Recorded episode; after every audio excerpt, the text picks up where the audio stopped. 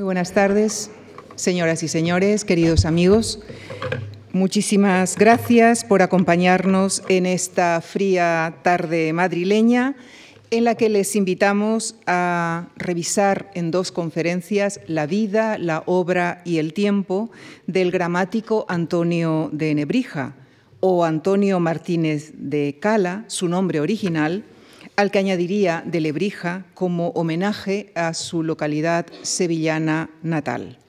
Hemos querido abordar su figura a través de la mirada de un periodista y escritor que también ha dedicado gran parte de sus investigaciones y sus textos al lenguaje, ámbito común con el de nuestro protagonista de esta semana. Damos nuestra bienvenida a Alex Grigelmo, nacido en Burgos y doctor en periodismo, creador de la Fondeu, Fundación del Español Urgente. Ha publicado una docena de libros sobre lenguaje y comunicación, entre ellos El estilo del periodista. Es miembro de la Academia Colombiana de la Lengua. Estuvo largamente vinculado a los equipos directivos del periódico El País y del grupo Prisa y presidió durante ocho años la agencia EFE. A lo largo de su carrera le fueron otorgados diversos galardones, entre ellos el Premio Castilla y León de Humanidades y el Miguel de Libes de Periodismo.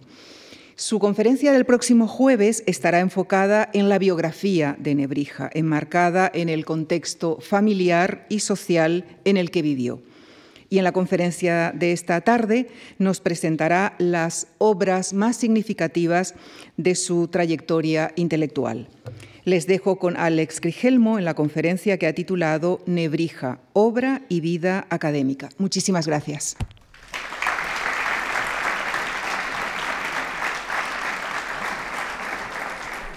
Muchas gracias, Lucía. Veo que Nebrija sigue triunfando tantos siglos después porque la sala está llena.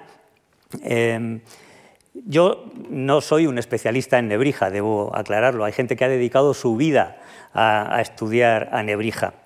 Eh, yo soy un divulgador y lo que pretendo es servir de puente entre los auténticos estudiosos de, de Nebrija que han publicado numerosísimas páginas sobre él y un público eh, generalista, no especialista, un público culto, pero no especializado en la materia que se trata.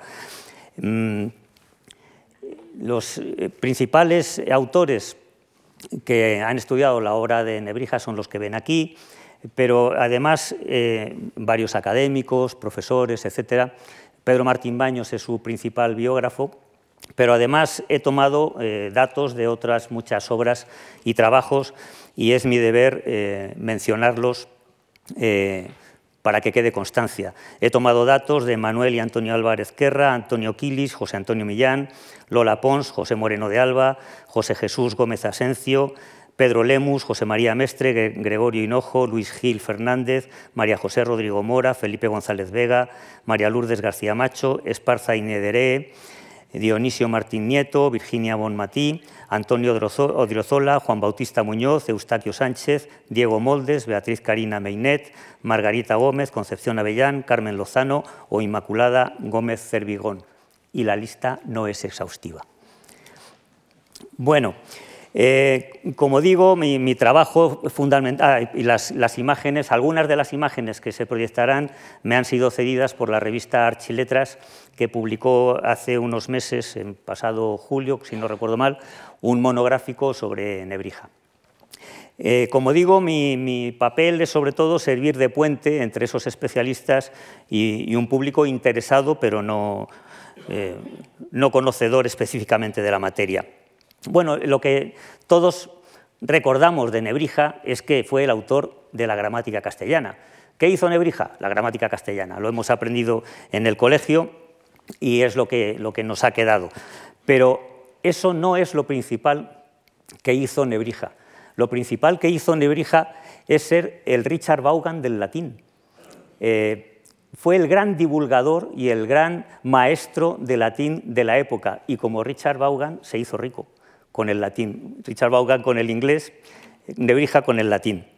Em, para mí las principales obras eh, de Nebrija son estas. Escribió entre 60 y 70, no todas han llegado a nosotros, pero escribió muchísimo, entre otras cosas porque tenía nueve hijos que mantener y se dedicó a escribir y a preservar los derechos de autor, que fue realmente el, primer autor que consiguió que se respetaran sus derechos de autor. Bueno, sus derechos intelectuales. Eh, estas son las principales obras. Las introducciones fueron, eh, fueron un manual de latín que le hicieron realmente rico. Él se hizo rico con el latín y se hizo famoso con el castellano, famoso después de muerto, pero realmente se hizo rico con el latín. Em, el latín era entonces la lengua de cultura, la lengua que se utilizaba en las relaciones internacionales, en la universidad, la lengua en que se escribían los tratados de ciencia, de matemáticas. El latín era todavía, estamos en el siglo XVI, la lengua universal de la cultura. Había lenguas vulgares, como sabemos, el, castellano, el italiano, etc., pero el latín era la lengua de la cultura. Em, el próximo jueves, cuando hable de, su vida, eh, explicaré esto de nebrija o lebrija y también aquella frase que expuso en el prólogo de la gramática castellana de que la lengua siempre fue compañera del imperio, que tanto ha dado que hablar, que no era lo que parece. Bueno, eh, las introducciones eh, fueron una obra que se imprimió y se editó continuamente durante toda su vida. Se hicieron cientos de ediciones de esta obra, ya digo que se hizo rico, y se imprimió en todos esos lugares que ven ahí, en, las mejores y más importantes imprentas de España y también en las más importantes imprentas de Europa. Fueron un éxito descomunal, se vendieron miles de ejemplares. ¿Qué pretendía con ese libro? Nebrija, la defensa de un latín bien hablado, bien entendido, porque era la vía del conocimiento en, la época. El latín daba acceso a las últimas novedades en los eh, conocimientos científicos, al conocimiento auténtico del derecho, a la lectura de los grandes autores clásicos. Em, esta obra de Nebrija se llegó a conocer como el Antonio. El Antonio se decía en la época he leído el Antonio, estoy estudiando con el Antonio, como ahora recientemente se ha podido decir el Garrigues para, el derecho mercantil o el, Aranzadi para la jurisprudencia o el Miranda Podadera, que algunos quizás de ustedes recuerden como el Tratado de, Ortografía. ¿De dónde nace eh, este impulso por el latín de Nebrija? Nace en Bolonia. Nebrija fue un alumno destacado en Salamanca, donde hizo el bachiller, lo que ahora llamaríamos bachiller, y, ya debió verse en él eh, que apuntaba maneras, porque le fue concedida una beca religiosa para estudiar teología en, Bolonia. Fue a estudiar teología, seguramente eh, vestía un hábito, quizás tuvo tonsura, como dice Pedro Martín Baños, su principal biógrafo, una tonsura en, la cabeza, como llevaba. Yo no sé si los curas siguen llevándola. Bueno, eh, tenía una vocación religiosa, lo que pasa es que luego se fue desviando. Y no le interesó solo la, teología, sino todo lo que Bolonia, todo lo que Italia, el centro de la cultura, le podía ofrecer. Allí llega con, 21 años, allí cuenta con profesores ilustres como Galeotto Marcio en retórica, Allí comprará obras de, Cicerón, de Horacio, de Marcial, de Claudiano. Allí recibe el influjo de Lorenzo Valla, uno de los grandes humanistas de la Italia de, entonces, eh, y allí se impregna del humanismo, la nueva corriente eh, intelectual que intenta acabar con la corriente escolástica. El humanismo hacía hincapié en disciplinas que la universidad medieval había dejado de lado, en segundo plano, como la gramática, la retórica, la historia, la poesía y la filosofía moral. ¿Qué es lo que pretenden los humanistas y de lo que se impregna eh, Nebrija? Enlazar con el pasado de los clásicos, con lo que consideran las joyas de la literatura en latín, eh, con Cicerón, con, Donato, el gran gramático, con, los grandes clásicos. Eh, el latín se había ido desvaneciendo, lógicamente, después de, la, caída del, Imperio Romano, pero se seguía manteniendo como lengua de la cultura. Em, aún no hay imprenta, la imprenta llegará un poquito después, y, las obras que se estudian se escriben a mano, con lo cual hay múltiples copistas, es un oficio que también Nebrija desempeñaría como estudiante dedicado a copiar libros para, sus compañeros, para venderlos, etc. y en aquellos tiempos se utilizaba como eh, libro de texto, manuscrito y copiado, no todos los alumnos tenían acceso a él, el Doctrinale Puerorum, eh, es decir, educativo para niños. Lo había escrito el francés Alexandre Villadey, también escrito a veces Villedieu. En, en, aquella época los nombres propios no tenían esa acuñación de los nuestros, ¿no? que uno se llama de una manera para toda la vida, por lo menos oficialmente.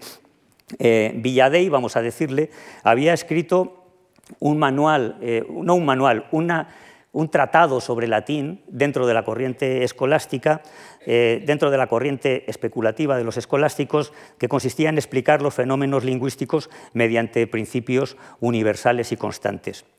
Bueno, eh, los humanistas combaten esas ideas, se quieren apartar de las ideas abstractas y quieren ir a lo concreto. Nebrija desea contribuir a eso, se considera dentro de la corriente humanista ya desde que está en Bolonia por sus maestros y más tarde escribirá en uno de sus prólogos. Él siempre utiliza los prólogos para comunicar ideas al mundo en general, no, necesariamente relacionadas con la materia de la que trata. Y él escribirá, yo deliberé sacar la novedad de esta mi obra de la sombra y tinieblas escolásticas. O sea que él se propone eh, expresamente eso, contribuir al humanismo y romper con eh, con la etapa anterior. Bueno, también los humanistas tuvieron un gran interés eh, por el hebreo. Y Nebrija terminaría siendo en España el, gran eh, activista del humanismo gracias al influjo eh, recibido en Polonia. Em, bueno, Villadey escribió su doctrinale basado en los usos más o menos contemporáneos del siglo XIII, que para Nebrija ya eran de un latín corrompido no era el latín de los clásicos, era un latín eh, ya más vulgar. Y entonces él quiere eh, volver a la claridad de los clásicos. Em, y a eso va a dedicar las introducciones, eh, en las que, en una de cuyas ediciones, definirá la gramática como la ciencia del bien hablar y bien escribir, cogida del uso y la autoridad de los muy enseñados varones.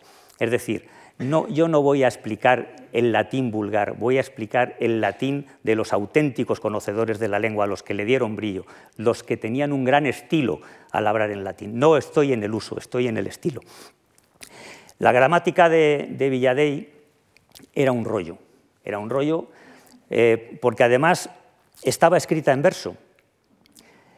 ¿Por qué estaba escrita en verso? Porque así era más fácil de memorizar. Pero claro, para escribirla en verso, y encajar las, sílabas y que correspondiera toda una métrica, a veces las palabras estaban metidas con, calzador, las explicaciones eran incomprensibles. He leído algunas traducciones y realmente yo no las he entendido. Los alumnos, claro, se aprendían los versos y muchas veces no sabían ni lo que estaban diciendo. No, no, entraban, no entraban en el latín. Aprendían la gramática de Villadey, pero no entraban en el latín. Por eso Nebrija Conocedor de todo eso, cuando llega eh, como profesor a la Universidad de Salamanca, se propone como heredero del humanismo que trae de Bolonia acabar con esa manera de enseñar. Y entonces él dice, voy a sacar al latín, a la enseñanza del latín, de ese laberinto de confusión que dice textualmente, y le declara la guerra a esa manera de enseñar latín. Él dice que está con el latín de Donato y de Cristiano, de Cicerón en la prosa, de Virgilio en la poesía, y busca sobre todo la eficacia pedagógica eh, en la corriente de los humanistas. Se trata de que el alumno entre muy deprisa en el conocimiento del latín, en las normas básicas, y una vez con eso llegue a, la lectura de los autores clásicos. Em, esta es la portada de las introducciones que publicará en 1481. La portada no es muy atractiva, claro, estamos en los principios de, la imprenta y el contenido era lo que sí resultó muy atractivo. Pongamos en contexto la aparición de las introducciones.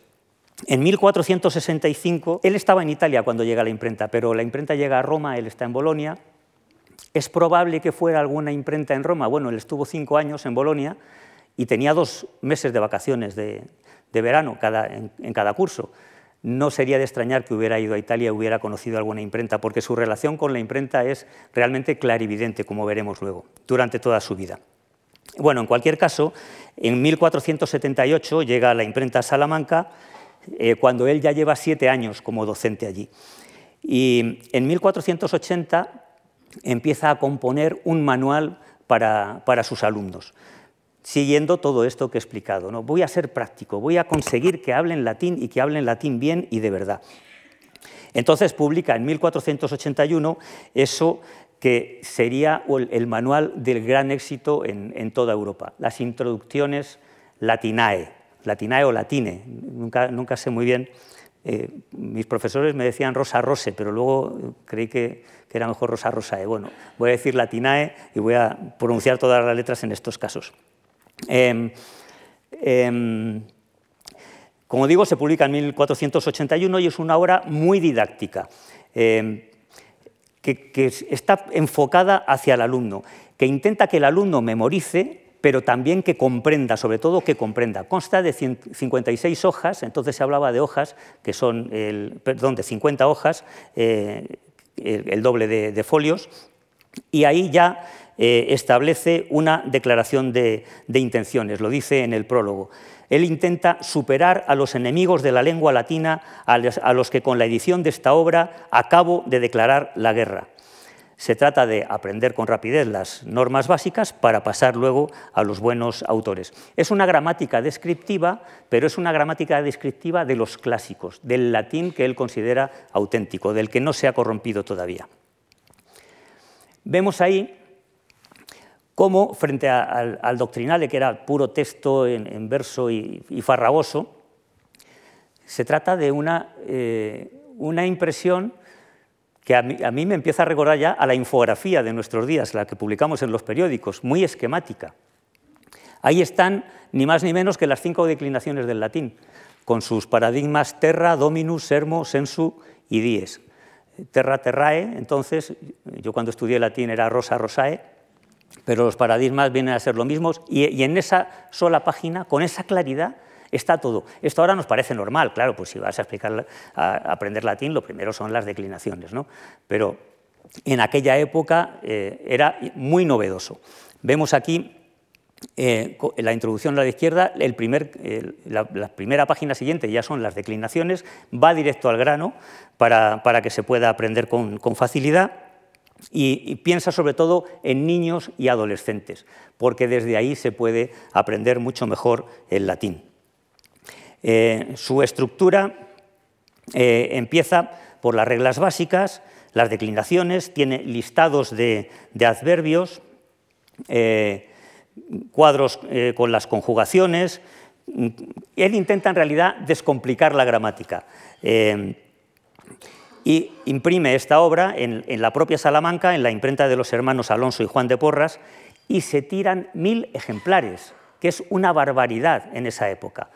No sé si previeron el éxito editorial o, fueron aumentando la tirada a medida que veían que se iban vendiendo. Entonces una obra de éxito podía vender 500 ejemplares y, venden mil de una gramática de latín.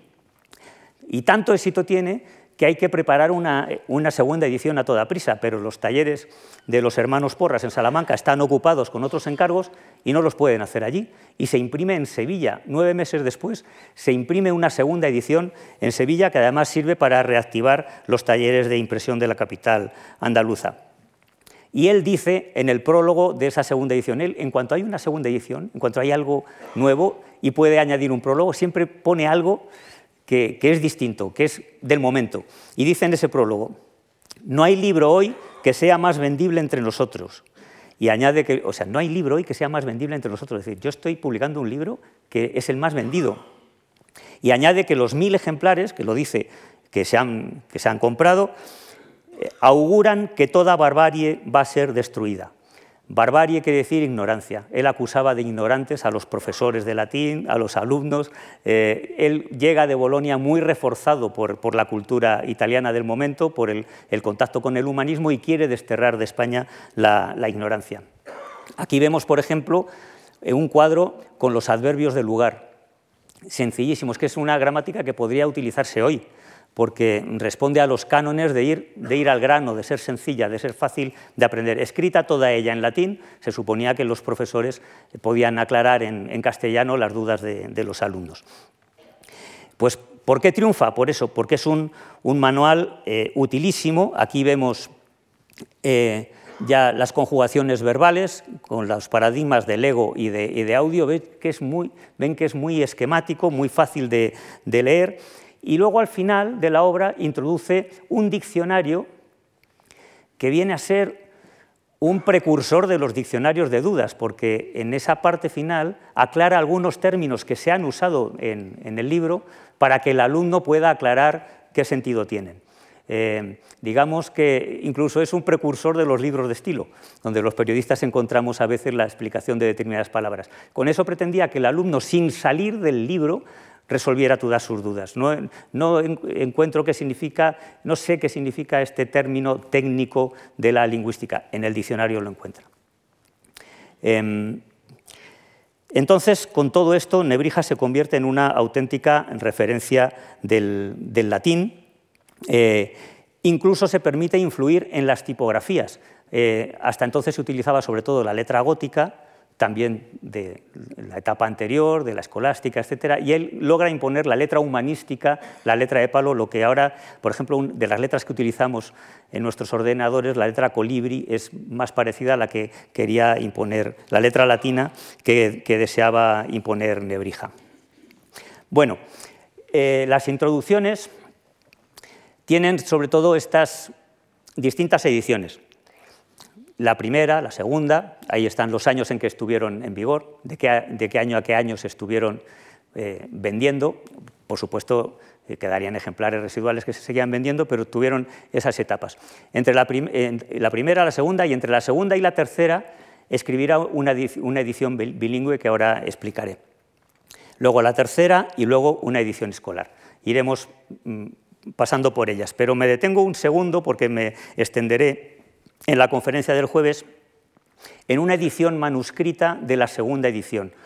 Esa eh, edición, que era una joya ya, ya existía la imprenta y las ediciones manuscritas que equivalentes a, obras impresas eran evidentemente un lujo. Se hace una edición con, con, todos los detalles y con una lámina en la que me detendré para explicar quién es cada personaje, que escriben a mano tanto Nebrija como algunos de sus colaboradores en regalo a Juan de Zúñiga. Juan de Zúñiga eh, fue el gran mecenas de Nebrija durante 17 años, era el maestre de la, Orden de Alcántara, un hombre muy poderoso, muy rico, que le tuvo bajo, eh, en su corte de sabios, que entonces era lo usual, que los grandes señores tuvieran unos sabios que les eh, proporcionaran cultura y prestigio, y trabajó en la corte de Zúñiga y esto es un regalo a Juan de Zúñiga, que fue uno de los grandes protectores de Nebrija. Esta lámina se puede ver en la exposición que está ahora mismo disponible para el público en la Biblioteca Nacional. La letra manuscrita, que es casi letra de imprenta, qué, cuidado, qué calidad de, la caligrafía. ¿no? Bueno, em, después de esa eh, primera edición, que, tiene un, gran éxito, eh, saldrá una segunda que ya tiene 120 páginas, eh, más, algunas más que la edición anterior, pero que cambia bastante su estructura. Se imprime en Salamanca, en Venecia, por primera vez se imprime fuera de España, y en Burgos, en Burgos en 1493 y 1494. esas páginas ya incluyen algunas partes en verso, que fue una cierta claudicación de Nebrija frente a, Villadey. ¿no? Bueno, yo también voy a hacer algo en verso porque se supone que alguien le reclamó que no era tan fácil de memorizar su gramática como la de Villadey. Y él justifica esa claudicación, yo lo entiendo como una claudicación, pero inteligente claudicación, diciendo, puse en verso solo aquello que por ser poco seguro y relativo a cosas insignificantes, deben los niños tener a mano, función que parece poder prestar mejor el verso. Es decir, en cosas muy de andar por casa voy a escribir esto en verso para que se vea que yo sé escribir en verso y para que sea más fácil de, aprender. En esa segunda edición ya establece cinco capítulos, en la primera eran dos, y empieza a complicar un poco eh, la, estructura. Hay un capítulo sobre los rudimentos gramaticales, otro sobre las partes de la oración, otro sobre la ortografía, otro sobre la oración y la sintaxis, y finalmente un último capítulo con errores de sintaxis, solecismos y barbarismos. Por tanto, estamos en realidad ante dos obras distintas. Em, pero sucede un hecho eh, crucial en la vida de, Nebrija, y es que eh, conoce a, la reina Isabel la Católica. Aquí la tenemos en, un cuadro de la época, la tenemos también en un cuadro posterior, mucho más amable con ella. A diferencia de lo que nos pasa a los demás, ella mejoró con el tiempo. Eh, y el encuentro con la reina Isabel la Católica lo consigue este hombre, eh, Fray Hernando de Talavera. Fray Hernando de Talavera era confesor de la reina, autoridad eclesiástica y amigo de Nebrija desde la universidad.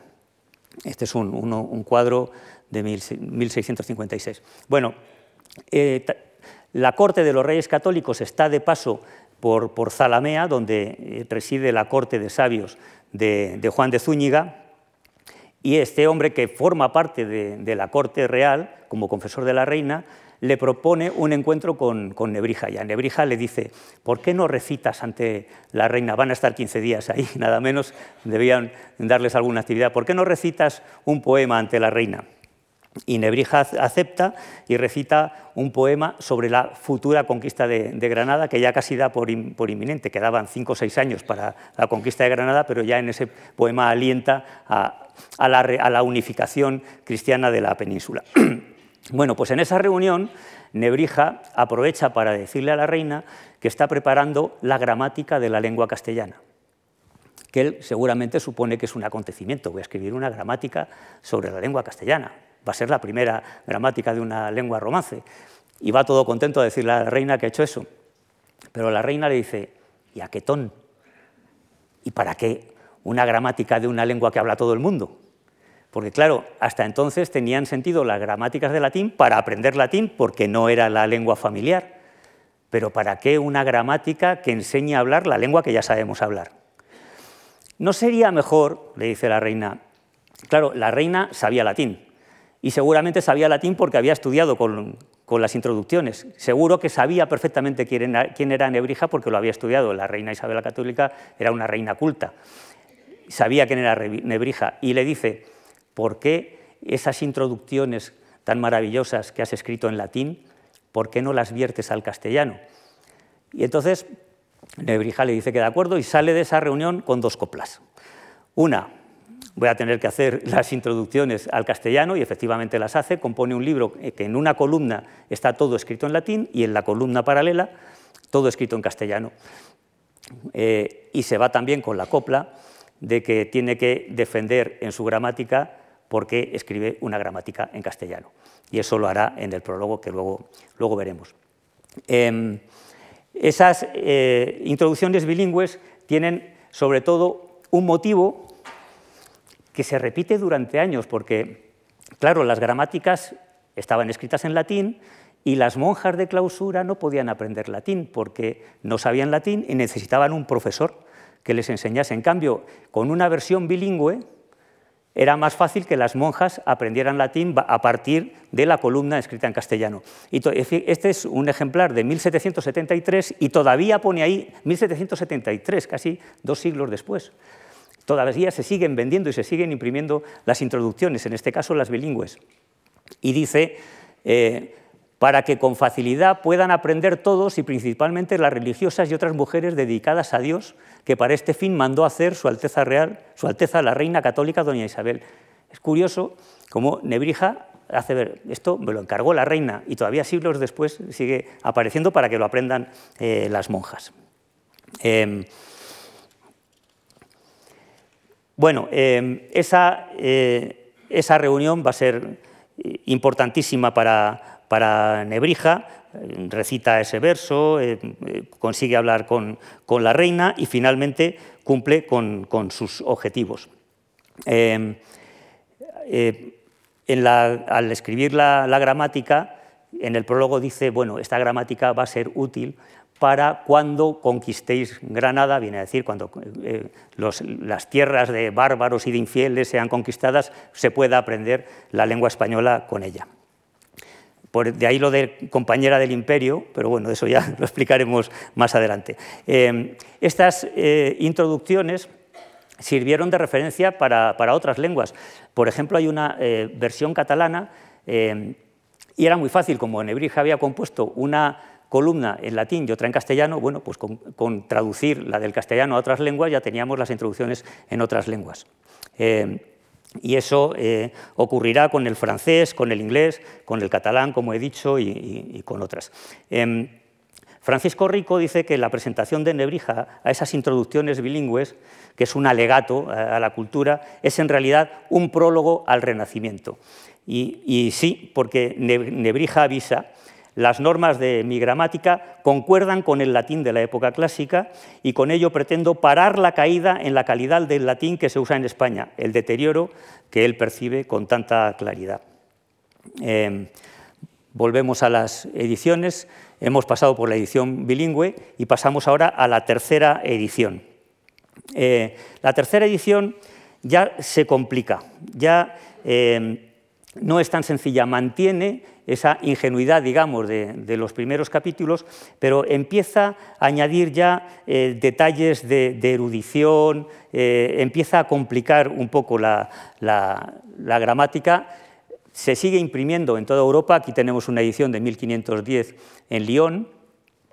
Eh, en ese periodo llega un acuerdo con Arnau Guillén de Brocar, que es un gran impresor establecido en Logroño y que ya será su socio y con el que establecerá ese contrato de derechos de autor, aunque eh, sus eh, obras se imprimieron en otras ciudades, pero a partir de ahí empieza una relación de autor como propietario intelectual, que tiene sus beneficios. Em, aquí ya se ve que es una obra más farragosa y recibe críticas. Él que había hablado de un laberinto de confusión en lo que se había encontrado, empieza a meterse en un laberinto. Claro, son textos para los eruditos que ya contienen eh, citas, comentarios, glosas, eh, añadidos, pero, pero dejan de ser tan útiles. Es la obra más reimpresa, eh, pero claro, ya entra en otro círculo, entra en el círculo de los profesores, de los sabios, de, las personas cultas, ya no va dirigida a, los alumnos. Pero él se da cuenta y dice, sí, me estoy metiendo en un lío, tengo que volver a los orígenes, sobre todo porque necesito seguir ganando dinero, que tengo nueve hijos. Y entonces, en 1496, edita la primera edición escolar. Vemos aquí qué sencilla es, ¿no? qué fácil, casi la podemos leer. Si no estuviera en latín, la entenderíamos perfectamente. Es una es un texto eh, para niños. Esto eh, también eh, la foto la tomé yo mismo en la exposición de la Biblioteca Nacional. Se edita en Burgos, precisamente, en 1496. Él tiene siempre una, visión de, negocio. De hecho, es el precursor de los libros de bolsillo. Él le pide a, a Brocar, allá a su impresor de cabecera, que haga los libros más pequeños. Y lo explica también en uno de sus prólogos. Dice, ejemplares más ligeros de modo que cada uno se pudiese traer de un lugar a otro en la mano eso, el brazo, o sea, debajo del brazo. Lo, dice el, lo dirá en el prólogo del, del Diccionario Latino-Español de 1492. Bueno, y siguieron vendiéndose por miles todas estas ediciones de las introducciones latinae. El gran ensayista mexicano contemporáneo, Alfonso Reyes, decía que los escritores publicamos los libros para dejar de corregirlos. Bueno, Nebrija era todo lo contrario. Publicaba más libros para corregir los anteriores, para ampliar, para añadir apostillas en, el prólogo, etcétera, etcétera. En resumen, eh, hubo hasta 203 ediciones de las introducciones a, lo largo de, de, un siglo, 80 impresiones fuera de España, sale a más de dos ediciones por año, que en aquella época era una bestialidad. Es una obra capital para los estudiantes de latín en aquella época, un gran negocio para el autor y para los impresores, y como señalaba que había dicho Francisco Rico, había escrito Francisco Rico, un prólogo al Renacimiento. Pasamos a la gramática castellana, que tuvo mucho menos éxito. Mm. Cuando él hace las introducciones bilingües, se da cuenta de que hay en, la columna paralela, en realidad también tiene una estructura de la lengua española. Y dice, caramba, es una lengua vulgar, eh, despreciada, la lengua del pueblo, no es la lengua de las clases cultas, de las cortes europeas. Pero se da cuenta de que hay una, una lengua que se puede codificar y entonces se anima a escribir esa, gramática. Obviamente tiene que ser muy innovador porque es la primera gramática de una lengua romance. Hay que, ahora estamos todos acostumbrados a oír el futuro, el pretérito imperfecto, es una terminología gramatical que todos tenemos asumida desde el colegio, pero él tiene que inventarse todo eso, eh, tiene que inventárselo en, castellano. Y así, eh, por cierto, vemos que es una, eh, nuevamente la, la letra de, palo seco muy fácil de leer, se puede, si nos acostumbramos enseguida a las, eh, a las abreviaturas y a, la, forma de las S, lo podemos leer enseguida de, corrido. Y, se han hecho facsímiles de, la gramática castellana que se leen realmente con, bastante facilidad. Bueno, él eh, incorpora una terminología que a mí me gusta más que la que nosotros hemos aprendido. ¿Por qué se la cambiaron con los siglos al pobre Nebrija? Porque él hablaba de el venidero en lugar del futuro. Qué bonito, el venidero, el tiempo venidero. El más que acabado en lugar del pluscuamperfecto. Eh, el casi acabado era el imperfecto. ¿Y, cómo define nuestro pluscuamperfecto de ahora? Aquel en el cual alguna cosa se había hecho cuando algo se hizo. ¿Por qué se lo cargaron? Bueno, él eh, va mm, añadiendo eh, terminología, por ejemplo, en lugar de tiempos compuestos, habla de, verbos por rodeo, o sea, se da un rodeo, están compuestos. Eh, se inventa algunos nombres, claro, tenía que hacerlo, como el nombre participial infinito para el participio pasivo. Y, bueno, muchas expresiones que hoy nos parecen opacas, en su, en su terminología parecen mucho más eh, inteligibles. Habla, por ejemplo, del género común, que ahora hablamos de palabras de género común o palabras comunes en cuanto al género, que eso ha permanecido, pero lo que ahora llamamos epiceno, él lo llamaba mezclado, el género mezclado. Por ejemplo, ratón, comadreja, que no tienen variación de género, o los ejemplos que ahora se suelen poner en las gramáticas, como víctima y bebé, que sirven para, para los dos sexos. Él es eh, muy pedagógico, por ejemplo, en lugar de hablar de verbos transitivos, dice los verbos que pasan a otra cosa. Si no pasan, son si no pasan, no son, eh, no son, ahora diríamos intransitivos, pero él habla, eh, sí dice transitivos, los verbos son transitivos si pasan a otra cosa y son intransitivos si no pasan, como yo vivo, la acción no pasa a un complemento. También establece que hay palabras que no pueden, las palabras en, castellano tienen algunas letras vetadas para el final de, ese término, pues, eh, por ejemplo la T, la T, no hay palabras que terminen en T si son patrimoniales, dice, si, salvo que sean palabras bárbaras, es decir, extranjeras, de otras lenguas. En definitiva, como ha escrito Lola Pons, ensaya una terminología propia para describir la lengua por primera vez. La estructura de, de la gramática se divide en cinco libros. El primero sobre la ortografía, donde ya fija algunas normas.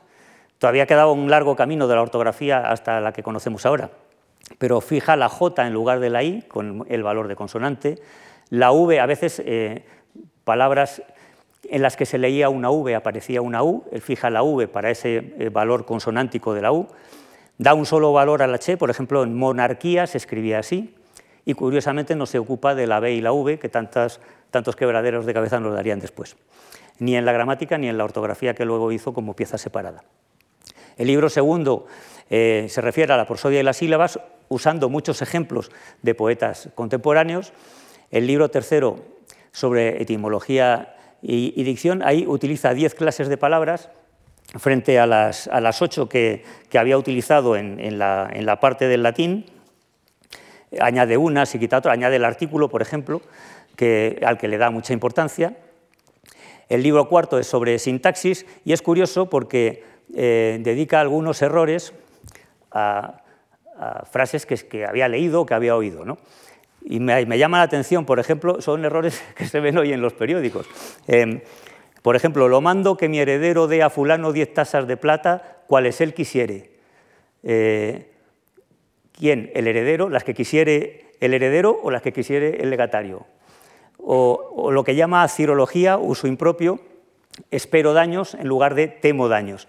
Estas imprecisiones que vemos tantas veces en, los periódicos. Em, y el libro quinto es muy, muy interesante porque está concebido como eh, un libro para que aprendan castellano los que hablan otras lenguas. Es curioso porque es un libro que, eh, libro quinto, capítulo quinto, para entendernos, que tiene un prólogo propio, es como si fuera un libro dentro de un, libro y, además un resumen, eh, que tiene este público objetivo, pero sobre todo está pensado para quienes vienen eh, desde otra lengua. Es el único capítulo en el que hallamos paradigmas flexivos, eh, los anteriores no los tenían. Él habla de la declinación del nombre, es curioso porque intenta establecer un puente entre el libro primero de las introducciones, ese que era tan sencillo, y el libro quinto de la gramática, para que el que hable, por ejemplo, francés, pase a aprender latín y una vez aprendido latín, a partir del libro primero de las introducciones pueda pasar al libro quinto de, la, gramática. Y eh, tiene no sé, propuestas interesantes como hablar de la declinación del nombre en castellano. Sabemos que en castellano no hay declinación del nombre, la hay, sí que la hay en latín, pero él intenta eh, establecer un recibidor amable para el que viene de las introducciones. Eh, así dice, por ejemplo, em, las declinaciones en, castellano son la tierra, por ejemplo, nominativo, a la tierra, acusativo, de la tierra, genitivo, o la tierra, vocativo. Es decir, es una manera de explicar los casos del latín a partir del, español. Insisto, un recibidor amable para quien viene de las introducciones. Em, reduce muchísimo las excepciones, no quiere que el alumno se líe y es didáctico y, preciso. Em, y bueno, esta es la gramática castellana que nadie le había pedido y que nadie necesitaba. Como escribió Francisco Rico, fue un lujo que él se quiso permitir. Martín Baños, su principal biógrafo, dice un experimento intelectual. Y realmente ahí se quedó. No fue reimpresa en la vida de Nebrija, no fue reimpresa esa gramática hasta el siglo XVIII. Parece increíble, ¿no? La gran obra de Nebrija fue despreciada durante años. A pesar de eso, fue llevada a América, sirvió para enseñar eh, castellano a, los indígenas, sirvió de modelo para las gramáticas de, las lenguas amerindias y luego también sirvió de referencia a otras gramáticas que, llegaron después, como la del italiano, el francés, etcétera, incluso el inglés, que fue la última gramática de las lenguas vulgares en 1586. En resumen, la gramática castellana sienta las bases de la lengua española que decimos hoy, también castellana, establece un método de enseñanza del castellano como lengua extranjera y sobre todo equipara el castellano con en la mentalidad de Nebrija es el castellano puede equipararse al latín. Tiene también unas normas, eh, tiene unas reglas, tiene unas constantes. Y mi trabajo, el de Nebrija, es establecerlas en un tenor, que decía él. He fijado las, reglas de la lengua eh, castellana. Con esto pasamos a otra de las grandes obras de, Nebrija, la apología. La palabra apología formaba parte del lenguaje jurídico, ahora diríamos alegato, o sea, no, entendemos ahora por apología otra cosa, ¿no? entonces era más equivalente a alegato, pero está expresada así.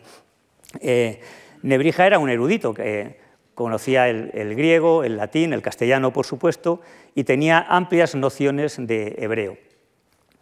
Eh, él ya cuando, cuando estaba en, Salamanca como alumno eh, vio en persona el proceso contra Osma, Pedro de Osma, que fue su profesor más admirado. Pero Pedro de Osma fue encausado por la Inquisición porque se oponía a, la venta de bulas, eh, se oponía a las indulgencias, a ese tejemaneje que tenía la, la, Iglesia entonces y que tuvo durante muchos años. Pedro de Osma se retractó, renunció a, sus creencias por salvar el pescuezo y Nebrija presenció aquello. Ya tenía una noción de lo que la Inquisición podía ser. En el tiempo de Nebrija, la Biblia, eh, aceptada por toda la Iglesia, se, denominaba la Vulgata, o, divulgada, podríamos decir ahora, escrita por San Jerónimo como eh, traducción del, del griego y del hebreo.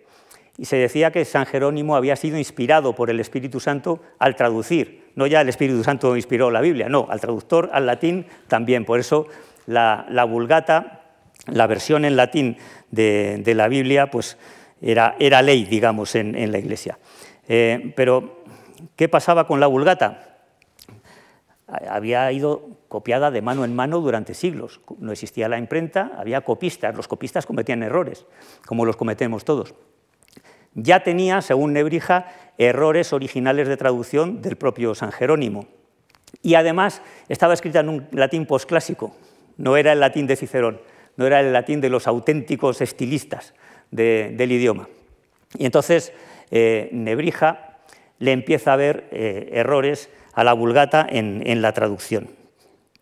Em, cuando está en Zalamea de la Serena, hoy provincia de Badajoz, se produce un segundo encuentro con la corte de los reyes católicos. Em, a ese encuentro mm, asiste Cisneros, que va con, la corte, y asiste eh, el gran inquisidor Diego de Deza, el jefe de la Inquisición de entonces. Cisneros tiene interés en conocer a Nebrija, seguramente porque lo admira, porque ha leído sus obras, y Diego de Deza va a ir a ver qué pasa porque seguramente le ha llegado algún eco de que Nebrija está estudiando la Biblia. Estos son los tres personajes que se encuentran en, Zalamea de la Serena y en esa reunión eh, Nebrija les muestra, seguramente porque le preguntan, lo que está haciendo y les explica los errores que está encontrando en la Vulgata. Errores que son de estilo, que son de traducción, eh, que son de denominación de determinadas especies animales y esto a, Deza, al inquisidor, le escandaliza. ¿Cómo es posible que alguien, sin ser teólogo además, un, mero lingüista, pueda cuestionar la Biblia, la Biblia que ha sido eh, amparada por el Espíritu Santo? Eh, Cisneros, en cambio, comprende las razones filológicas de, Nebrija y le dice, bueno, todo lo que vayas a hacer sobre esto, escríbelo primero para que sea examinado y ya veremos qué hacemos. Pero Deza, que eh, de una posición mucho más conservadora, Cisneros, digamos que era el liberal de la época, Deza era el conservador, eh, más eh, de distintas órdenes, Dominico el uno, Franciscano el otro, enfrentadas también, enfrentados ellos entre sí, y por alguna razón toman a, Nebrija como el, capazo de los golpes de uno, de uno y de otro. Deza le requisa a Nebrija lo que tiene previsto publicar sobre los eh, errores en, la Biblia. Tenía 50 errores catalogados, se los requisa y se los lleva. Eh, Nebrija, sin embargo, se queda con las anotaciones que habían conducido a, ese escrito. Pero Deza, esto no lo sabe, se enterará mucho más tarde. Eh, en una de las clases magistrales de final de curso, Nebrija se refiere a que está investigando los errores en la Biblia es, una clase magistral ante toda la universidad y eso obviamente llega a oídos del gran inquisidor de que le envía una carta claramente amenazadora. Esto no es aquello de, de Gila de alguien ha matado a alguien cuando se cruzaba con el asesino. No, no. Le dice, si publicas algo de esto, serás excomulgado tú y también los impresores. Y por eso Nebrija, en, cuando publica esa lección magistral, a final de curso siempre había una lección magistral y, Nebrija las publicaba. Pero cuando la publica hace una advertencia de, bueno, todo esto queda a expensas de la censura y de lo que diga la Santa Madre Iglesia. O sea que ahí tiene un rasgo de, prudencia. Em, mm, Hemos pasado por la carta. Exacto. Lo que dice Nebrija textualmente es que todo lo confía a la clementísima censura de la Santa Iglesia Romana para que lo corrija, lo examine, lo apruebe o desapruebe. Em, Pero que, eh, eh, y se abre un, proceso contra el gramático sevillano. La Inquisición va por él y se fija el, juicio para el año siguiente. Pero Nebrija es un hombre con suerte y al final le va a salvar la campana, la campana de la iglesia, porque Cisneros es promovido a inquisidor en lugar de Deza. Cisneros ya había establecido una, complicidad, una correspondencia, una amistad con Nebrija y Cisneros para el proceso inquisitorial contra él. Y Deza queda en el ostracismo, afortunadamente. Em, con los argumentos que Nebrija había preparado para su defensa ante la Inquisición, elabora lo que conocemos como la Apología, que es, es un libro que, eh, como ha escrito Diego Moldes, todo periodista debería conocer. Aquí por lo menos hay uno, pero es porque es un alegato a la libertad de expresión. Eh, como ha escrito Pedro Martín Baños, eh, es una defensa de la libertad de pensamiento, de conciencia, de opinión y que como tal es capaz de despertar nuestra solidaridad frente a la represión, a la censura o al control ideológico. Se publica en 1507, ya con Cisneros en el poder, digamos, eh, y, es una obra que, muestra las discrepancias de Nebrija respecto a la posición oficial de entonces. Em, ¿Cuáles son esas diferencias de Nebrija? Pues cuando las vemos que mueven a la risa. Pero es que, claro, era un texto sagrado. Y aunque hablara de cuestiones gramaticales, para la Iglesia era muy importante que eso no se pudiera cuestionar, porque si había algún problema en la Vulgata es que era imperfecta. ¿Y cómo va a ser imperfecta si la ha inspirado el Espíritu Santo? Bueno, esta es una muestra de la apología eh, en latín, eh, insisto en que para ser leído en la época el, pueblo era analfabeto, hablaba castellano, pero era analfabeto en un 90%, y las clases cultas hablaban eh, latín. ¿Cuáles eran las discrepancias? Pues 50 discrepancias escribió en, una de sus obras, la que, requisa Diego de Deza, el inquisidor, pues como estas, donde dice Euroaquilo debía decir Euroclidón, y a eso aporta Nebrija cantidad de argumentos filológicos e históricos, donde dice castrorum, que sería, eh, era un, viento determinado, donde dice castrorum, eh, de las ciudades debería, debería, escribirse castorum. También hay muchas eh, correcciones de Nebrija sobre nombres de animales. Por ejemplo, en este caso, en, la Vulgata se lee Porfirio, en, en el original hebreo y Fuenicopterus en, en la Vulgata, pero eh, como si fuera el mismo pájaro. Pero no es el mismo pájaro, dice Nebrija, el porfirio es el calamón y el Fuenicopterus es el flamenco. Escandaloso. Pero claro, la Iglesia no podía permitirse el más mínimo error en esa, en esa hora y por eso el proceso contra Nebrija. Puede que hubiera cosas más de fondo. Eh, conjeturaremos alguna en, la conferencia del, jueves. Puede que hubiera cosas más de fondo, porque no se, conocen todas y cada una de las enmiendas de, Nebrija. Algunas se pueden, deducir, pero no las sabemos.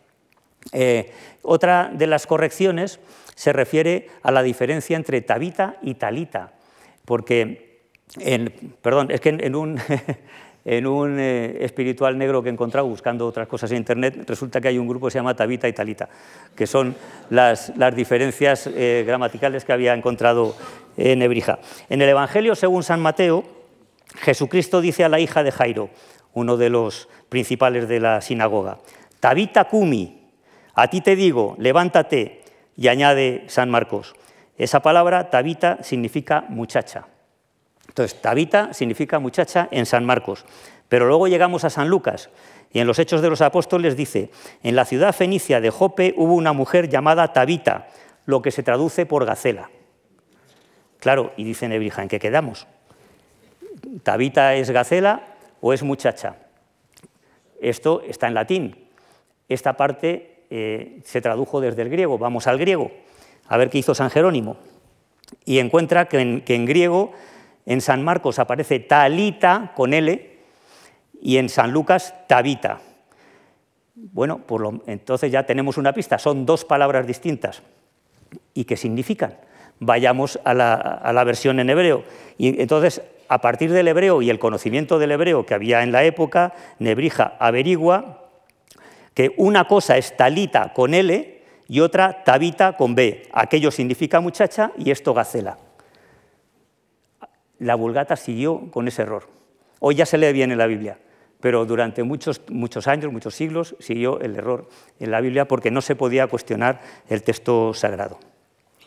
Em, bueno, algunos de los párrafos de, la apología constituyen un ideario del libre pensamiento y de su libre expresión.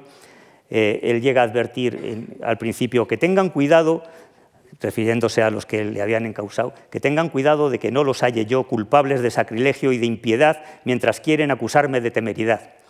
Nebrija era muy echado para adelante. Y voy a reproducir, voy a leer textualmente algunos de los párrafos de la apología porque eh, me parecen eso un alegato de, la libertad de pensamiento.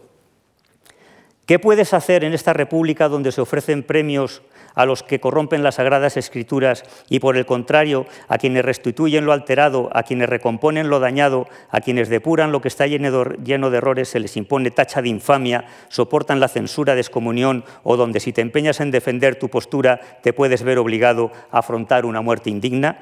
¿Qué diablos de servidumbre es esta o qué dominación tan injusta y tiránica que no se permita, respetando la piedad, decir libremente lo que pienses?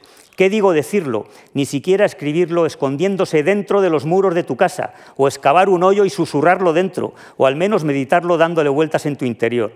Y en su párrafo final, no permitáis que las letras sagradas sean corrompidas por hombres ignorantes de todas las buenas artes. Proteged los talentos, resucitad aquellas dos lumbres apagadas de nuestra religión, la lengua griega y la hebrea. Ofreced premios a quienes ilustren los pasajes oscuros, a quienes resuelvan los enigmas, a quienes desenreden los nudos. Como ha escrito Diego Moldes, unas palabras que cualquier ciudadano defensor de la libertad compartiría y que cualquier periodista debería conocer. Bueno, en resumen, la apología es, un alegato por la libertad de expresión y de pensamiento, recoge los argumentos que Nebrija había preparado para defenderse de, la Inquisición, lo cual da una muestra de su valentía. Él no, no, iba a hacer como su gran admirado, su profesor Osma, él iba a enfrentarse, iba a defender sus argumentos y por eso había construido esa defensa que en cuanto se produce ese cambio de poder, él publica. Bueno, eh, ahí termina este capítulo de, la eh, apología y ya me voy a referir muy brevemente a los diccionarios y a las lecciones magistrales de, Nebrija. Bueno, los diccionarios, eh, hizo varios diccionarios, hizo un diccionario de léxico jurídico, otro de cosmografía, hizo varios diccionarios, pero básicamente sus dos obras son el diccionario, esta es una edición de 1536, cuando aparece la efigie de Nebrija es que él ya, eh, esa edición no es en, su vida, son ediciones que hicieron sus hijos que fueron impresores. Hijos impresores que no imprimieron la gramática, curioso. Sus, eh, dos, eh, el segundo y el tercer hijo, creo recordar, establecieron una, imprenta en Granada editaron muchas obras de su padre, pero nunca la gramática. O sea, realmente no despertó interés. Esta es una edición de, sus hijos, en 1536, con imperial privilegio, que eso significa, ojo, protegida por derechos de autor. Eh, el, que, el, que, piratee esto se enfrenta a una, orden, a una orden real. También lo detallaré el jueves, hay que dejar cosas para, para el otro día, para el siguiente día. Eh, esta es una, una, de las portadas del diccionario latín-castellano eh, y luego tenemos el diccionario castellano-latín esta, edición eh, impresa por sus hijos en, Granada. Y luego también eh, haría una edición conjunta de los dos diccionarios. Pero no eran un diccionario espejo del otro, sino que están concebidos, el primero concebido desde el latín y el segundo concebido desde el castellano. Es decir, que un término castellano eh, puede tener dos equivalentes latinos y luego llegar a los equivalentes latinos y tener otros términos equivalentes en castellano, bueno, como son las palabras, no, no hay sinónimos perfectos. O sea que son dos diccionarios de, nueva planta cada uno de ellos. Aquí vemos un, ejemplar de la edición de 1585. Eh, todavía no se les había ocurrido poner negritas en las entradas, que ayuda mucho. Eh, y en este diccionario castellano-latín aparece por primera vez un americanismo, el primer americanismo que aparece en un diccionario en Europa, que es la palabra canoa. ¿Y cómo llega la palabra canoa ahí? Pues es curioso porque Colón descubre América en 1492, como sabemos todos, y este diccionario es de 1494. Qué rapidez de Nebrija para eh, incorporar un americanismo y inaugurando así una corriente que a mí me parece fantástica, que es incorporar al español las palabras del español de América o de las lenguas indígenas que han pasado al, uso en el español. Usa la palabra canoa, que traduce como monoxilum en latín, en el diccionario de, de, castellano-latín lo traduce como monoxilum, y como en español la llama nave de un madero. ¿Cómo llega esa palabra a Nebrija? Pues llega a partir de esta carta, que es eh, un manuscrito de, Colón, eh, dirigido, ahora encontraré el nombre, eh, dirigido a, uno, de los, uno, de los, cronistas reales. Ahora tengo el nombre por aquí, pero me he saltado la hoja o no sé qué he hecho con ella. Bueno, esa carta de Colón se publica, fue un gran éxito editorial, tenía seis u ocho páginas, pero en ella contaba sus, hazañas. Eh, se las explicaba al cronista para que les diera difusión y las pusiera en las crónicas reales, etc. Eh, Nebrija sería, ocuparía ese papel años más tarde, el de cronista real. Bueno, eh, en esa carta Colón habla de la canoa y dice, es impresionante a la velocidad que van me hace gracia lo del verbo ir, ahí como van, van a, una, van a una velocidad que no es de creer. Ahora diríamos, van como un tiro, pero el, verbo van me, llama la atención cómo está usado ahí. Esa, eh, carta de Colón eh, fue muy conocida en la época, fue un gran éxito editorial, y Nebrija encuentra ahí la palabra canoa y se la lleva al, diccionario. A partir del diccionario también se hacen eh, ediciones en otras lenguas, aquí tenemos el caso del catalán, aquí se reconocen los derechos de autor de Nebrija, o sea, vocabularius aeli antoni nebrisensis. O sea, es el vocabulario de Nebrija, pero en lugar de estar, eh, de tener su columna equivalente en, castellano, tiene su columna equivalente en catalán. Es una edición de Gabriel Busa, edición equivalencias catalanes de Gabriel Busa. Em, y luego también, eh, como decía, eh, elaboró un diccionario jurídico en el que, por cierto, acusaba, en los prólogos siempre mete alguna puya, acusaba a los juristas, a los letrados de entonces, de no dominar el latín y, por lo tanto, cometer errores de contenido, de fondo, de concepto, por no dominar lo que fue la lengua de Roma.